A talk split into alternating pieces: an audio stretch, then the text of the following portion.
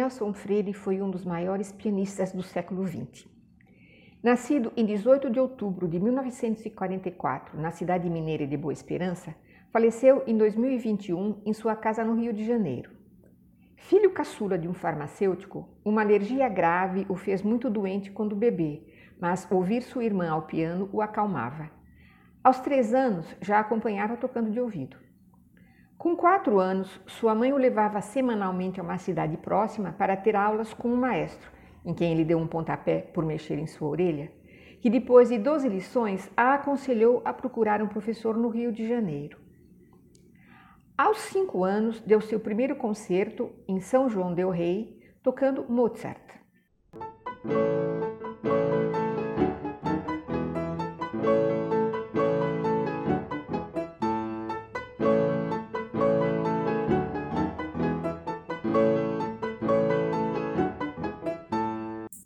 Família se mudou para a então capital do Brasil, onde, depois de um ano com maus professores, conheceu Nisiobino, a quem prestou bonita homenagem no premiado documentário sobre ele, dirigido por João Moreira Salles.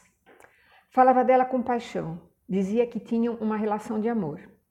Com Nise se divertia, mas aprendeu o rigor e a franqueza consigo mesmo. Depois estudou com Lúcia Branco, aluna de um aluno de Liszt. Aos 12 anos, foi o mais jovem candidato do concurso internacional de piano do Rio de Janeiro, tocando um concerto de Beethoven.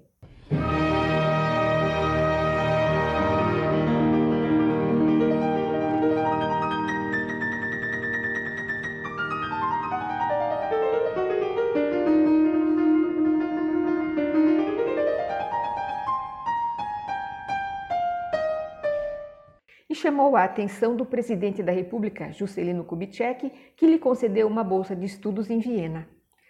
Lúcia Branco continuou a acompanhá-lo à distância, aconselhando-o carinhosa, mas firmemente a se preparar para obter o primeiro lugar num concurso, o que impulsionaria sua carreira.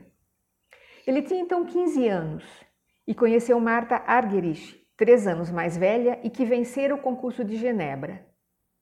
Lúcia Branco escreveu uma carta a ela, que já era famosa, pedindo que ajudasse Nelson a se dedicar aos estudos em lugar de se divertir. Nasceu uma amizade que duraria toda a vida, e suas conversas foram importantes para a formação dos valores do adolescente. Várias vezes executaram obras para o difícil duo de piano.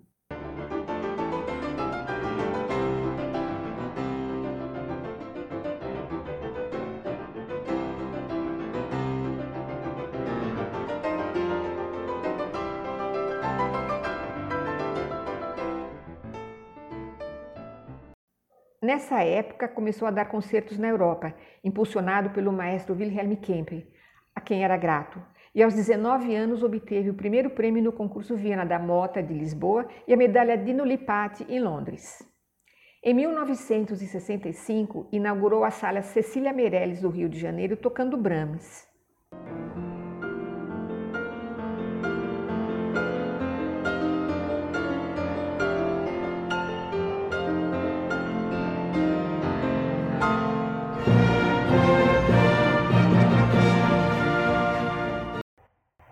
Lá se apresentou novamente na comemoração dos 30 anos da sala. Aos 24 anos, estreou em Nova York. Trabalhou com vários dos maiores regentes do mundo, apresentando-se com grandes orquestras em mais de 70 países. Durante muitos anos, se recusou a fazer gravações, por achar que só a música ao vivo pode ter espontaneidade. Mas sua integral dos prelúdios de Chopin, em 1972, foi premiada.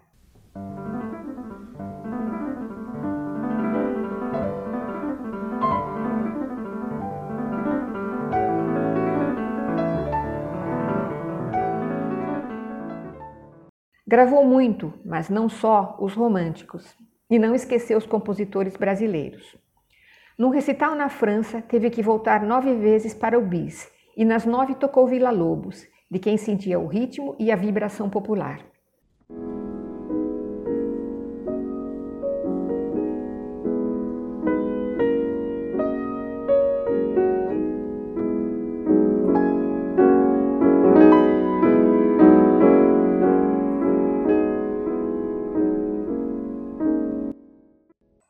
Era tímido, de poucas palavras, gostava de cachorros. Generoso, embora não professor, foi amigo de outros pianistas, a quem fazia sugestões de forma sutil. Respeitava profundamente o que cada compositor escrevia, repetindo o que disse Guiomar Novaes, por quem tinha grande admiração. Fazer o que está escrito.